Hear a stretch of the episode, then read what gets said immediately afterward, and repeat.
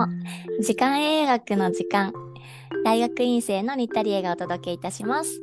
が今回はなんと一人ではなくスペシャルゲストをお迎えしたいと思っています。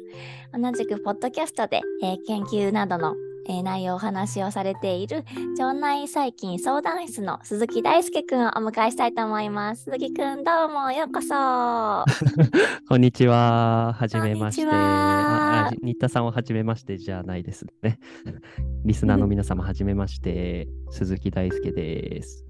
ようこそようこそそう結構ね鈴木くんは、えー普段からもちょっとね仲良くさせてもらってる友達でなんかこのポッドキャストの話で盛り上がって一緒にちょっと配信してみようかということになり今回のコラボ配信が決まりました。イエーイ。イエーイ。楽しみでしたというわけで、えー今週分ぐらい、えー一緒に2人でお届けしていけたらなと思います。よろしくお願いします。よろしくお願いします。はーい。じゃあまあ早速なんだけれども、じゃあ鈴木くんに軽く自己紹介からお願いしていいですか？ポッドキャストを始めたのは去年の8月の下旬ぐらいからやってて、それから毎日投稿を心がけて今日まで放送してきております。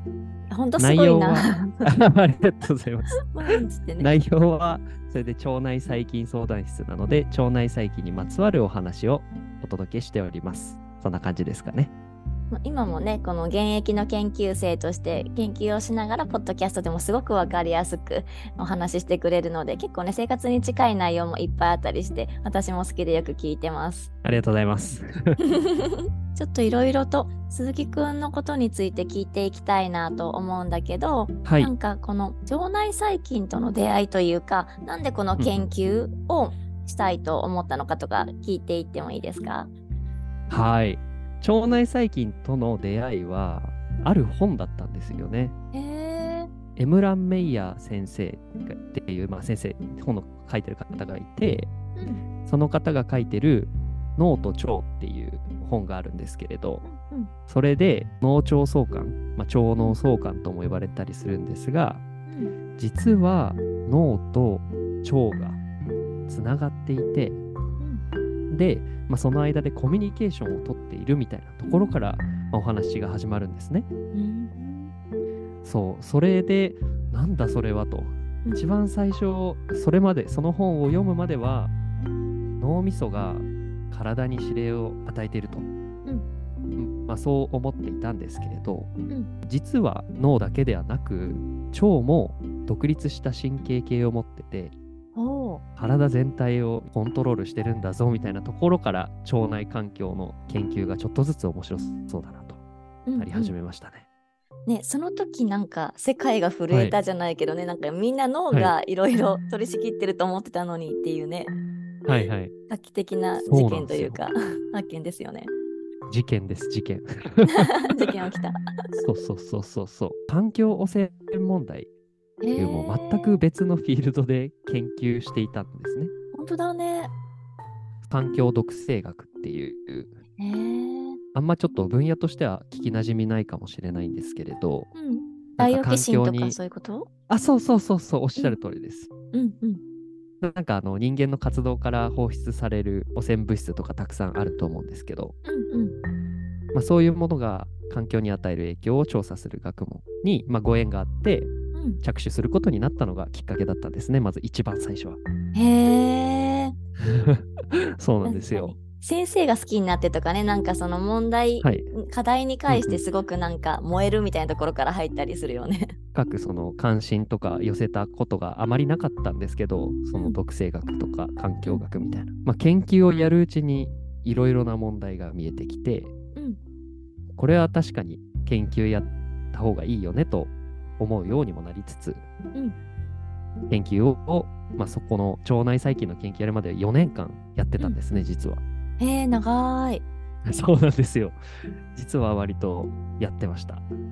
へえ、その時の研究っていうのはどういったもはいのを調べてたの、そうですね、これ結構、もうこれだけで3時間ぐらい話せちゃうぐらいなんです やべえ 終わらない。あめちゃめちゃめちゃめちゃあの あのかいつまんで話しますけれど、うんうんあのまず僕が対象としていたのはうん植物が腐ってできた物質なんですね。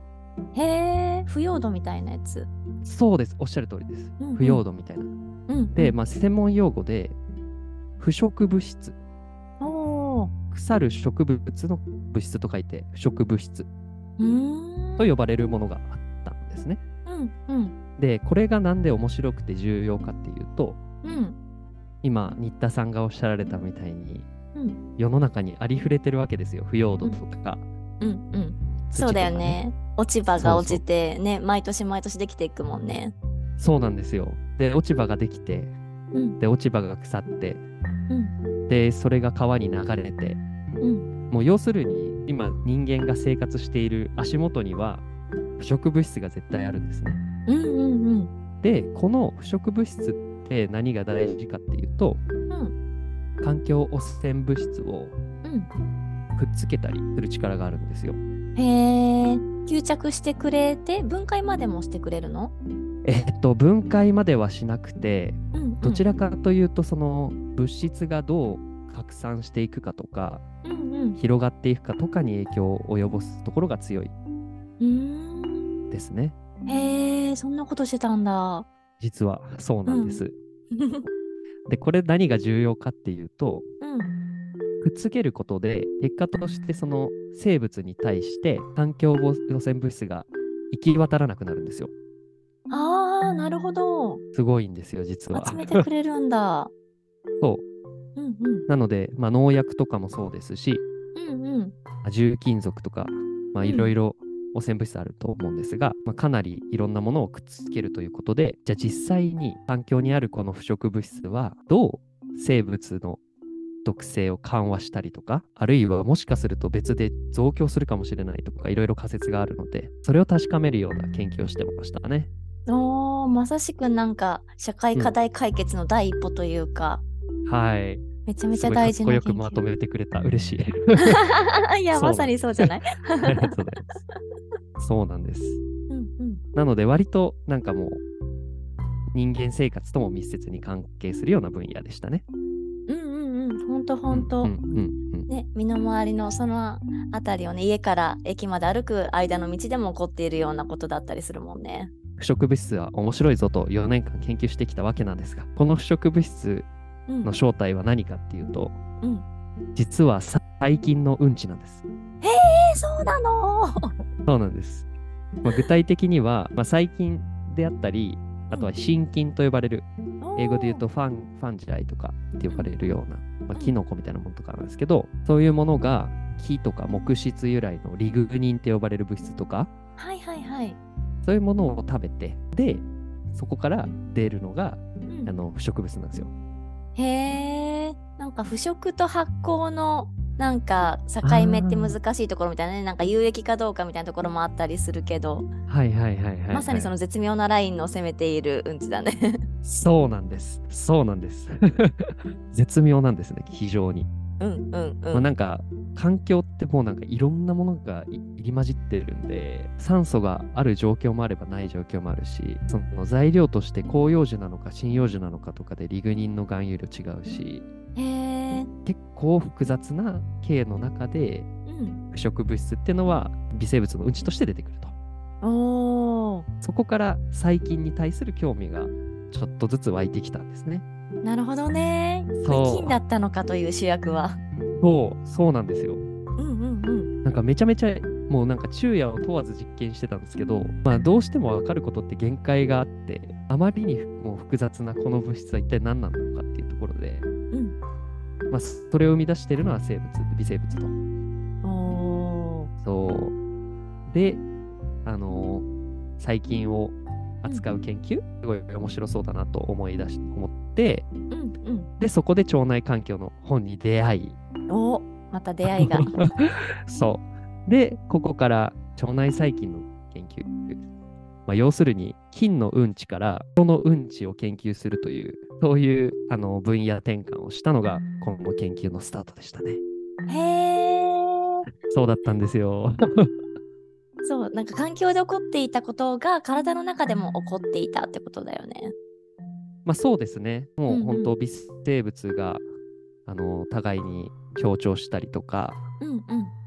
まあ、時に争い合いながらうん。何か物質を食べては出していくという、まあ、非常に地球環境でのなんか普遍的な営みがそのどこでもあるのでうん。その映す目線を環境から私たちの腸内環境にとうん。いうようなスタートですね。へえすごいなんかトランジションというか。これは自信このなんだろう、はい。腸内ってなんか分子とか原子とかのレベルで見ていくと太古の環境なんか太古の地球酸素とかあんまりなかったような時と同じような環境だとか言われてたりするよね。はい。いや、そうなんです。あの、腸ってとっても実は原始的な生物うん。の時代から受け継がれてきている器官なので、うん実はその脳みそうんがなんかその発達する以前から腸はあったって言われていて、へえそう。なので、まあ、私たちがうん本来持ってた器う官として先行してるのは腸なんですよね。おーそう。なので、その原始的なところっていうのもまあ納得がいくというか、うんうんうんうん。なんかその赤ちゃんがぷかぷか浮いてる、なんだ、羊水とか、うん血液の濃度ってなんか海に近いよねみたいな話あると思うんですけど、はいはいはい。そう、まあそういう感じで腸も、まあ割と原始的なところから私たちに受け継がれてきてるんですね。面白いねなんかその地球の高度を刻んでるというかすごい太古のロマンがあって私は好きなんだけど。もう最高ですよね。うんうん。というねこういう面白い話をちょっとこれから数回に分けて鈴木くんとお話を展開していけたらなと思っています。はい、よろしくお願いします。はーい。というわけでちょっと話足りないですが一旦今日のエピソードはここまでで。えー、ではまたねー。バイバイ。